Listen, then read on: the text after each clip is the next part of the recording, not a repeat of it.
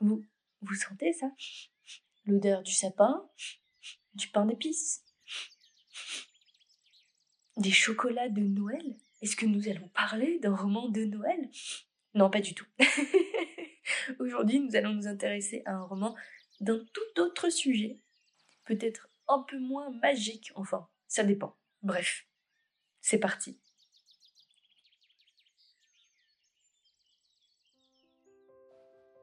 Quand je les vois, tous autour de moi, je me demande pourquoi ils m'en veulent autant. Je ne sais plus quoi faire, ni où aller. Que leur ai-je fait pour voir autant de haine et de moquerie dans leurs yeux? À 16 ans, Thomas est un lycéen doué, sportif et séduisant, qui a toutes les cartes en main pour réussir. L'image qu'il renvoie se rapproche pourtant celle d'un tyran. Tous les élèves le craignent, lui et ses deux meilleurs amis. Tous, y compris Helena, une jeune fille solitaire et effacée que Thomas maltraite depuis des années.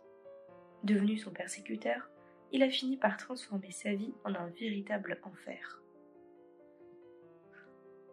La donne change le jour où la limite est franchie. Un élément inattendu va provoquer la remise en question de l'adolescent. Un mystérieux carnet aux lignes troublantes apparaît dans son quotidien. Et si de simples inscriptions avaient le pouvoir de tout faire basculer?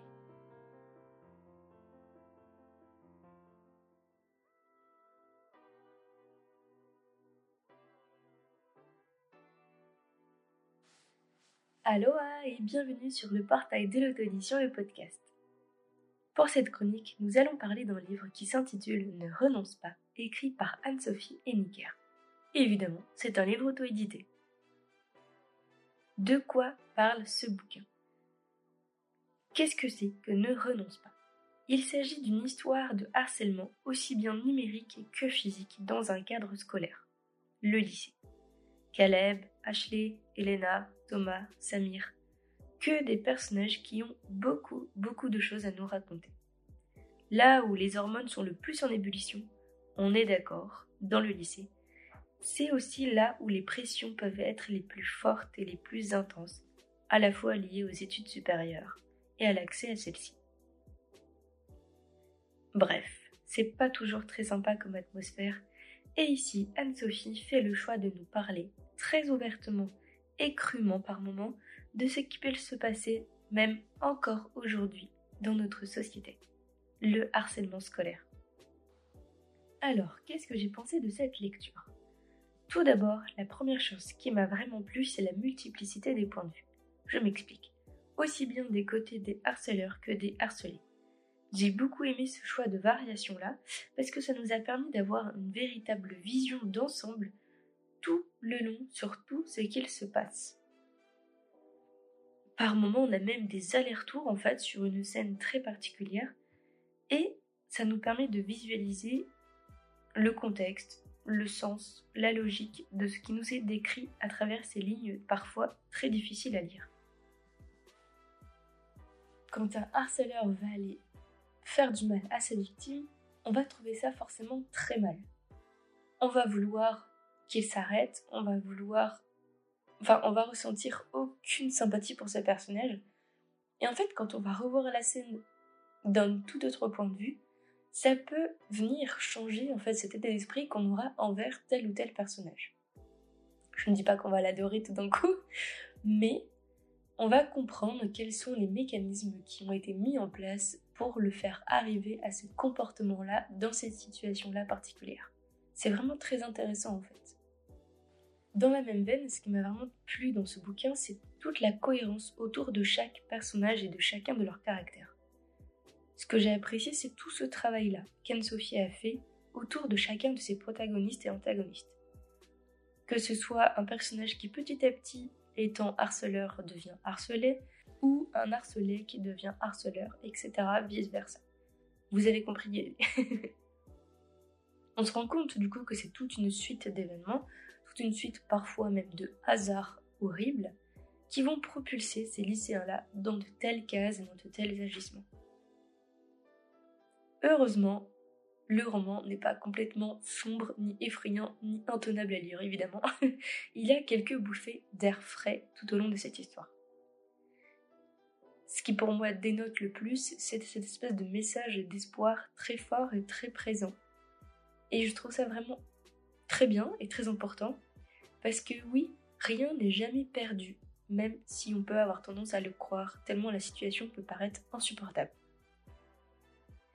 Et qu'en finir définitivement n'est clairement pas la bonne solution. Au contraire, quelles que soient les raisons du harcèlement, on peut toujours trouver une solution, et c'est ce que nous montre en fait ce roman-là. Qu'il y a toujours une porte de sortie, une porte de secours qu'il nous suffit de pousser. Avec de l'aide peut-être, pas tout seul, mais c'est possible. Passons à un autre aspect qui m'a bien plu dans ce roman. C'est, sans trop vous en dire, un apport surnaturel. Je l'ai trouvé très touchant dans la manière dont c'est apparu, très mystérieux aussi, mais l'immersion dans des situations très poignantes que nous permet cet apport surnaturel-là rend les choses encore plus poignantes et ça nous bouleverse encore plus. J'ai été frustrée d'en avoir été privée pendant un moment. Je n'ai pas d'ailleurs vraiment compris pourquoi il y a eu cette espèce d'absence là. Mais euh, pour moi, cet apport du surnaturel là dans ce récit nous permet déjà de nous détacher un peu de cette réalité très difficile à lire et nous permet du coup plus facilement de traiter un sujet aussi lourd que peut l'être le harcèlement scolaire. Ce que j'ai également apprécié, c'est de voir certaines évolutions de personnages. le certain ici étant très important. Par exemple, Thomas, notre protagoniste principal, notre cher Thomas, grand sportif, intello du bahut, à tout pour ricaner et se faire remarquer, vous voyez le personnage, jusqu'au jour où le vent va venir tourner en sa défaveur. Il va faire face à énormément de murs, et sa chute, en fait, je l'ai trouvée très bien décrite parce qu'elle est à la fois très courte et très brutale. Et ça montre, en fait, toute la réalité de la chose. En quelques jours, en quelques semaines à peine, tout peut basculer.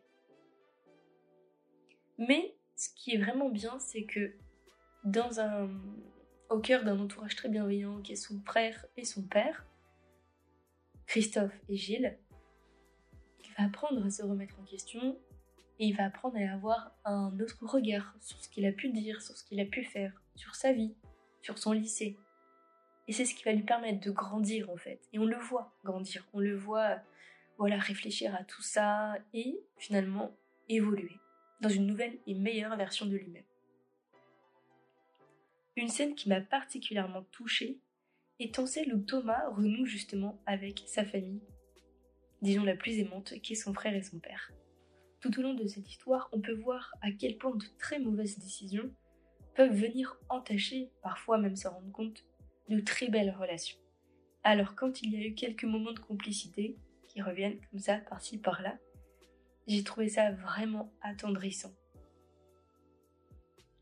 Comme euh, ce fameux passage de la soirée pizza, tellement essentiel dans toute la construction de l'évolution de Thomas.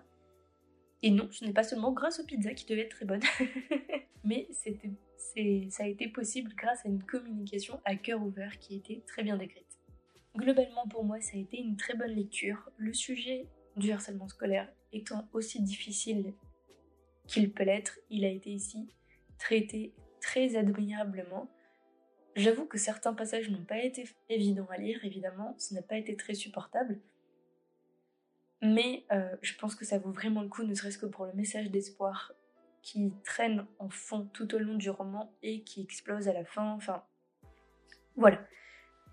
Pour moi, je vous recommande cette lecture pour passer, pas toujours un très bon moment, mais vous inquiétez pas, la plume de Anne-Sophie Henniker n'est pas là que pour vous torturer. Les personnages sont aussi sympathiques par moments, sont aussi complices par moments, sont aussi bienveillants. C'est un livre qui peut nous permettre d'apprendre beaucoup de choses et nous permettre de comprendre un peu tous les biais, euh, tous les mécanismes qui peuvent se mettre en place au sein d'un cadre euh, de harcèlement scolaire. Dans le cadre du lycée par exemple, mais je suis sûre que ça peut se vérifier dans n'importe quel cadre de harcèlement. Sachez que je vais lire un extrait du roman et qui sera mis en contrepartie Tipeee ce mois-ci.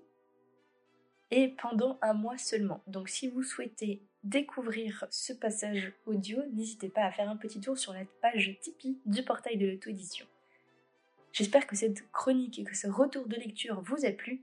En tout cas, pour retrouver Anne-Sophie Niger, c'est très facile. Vous, vous pouvez la retrouver sur les réseaux sociaux, que ce soit Instagram ou Twitter, par exemple.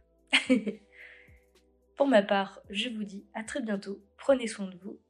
C'était Abby pour le portail de l'auto-édition, le podcast.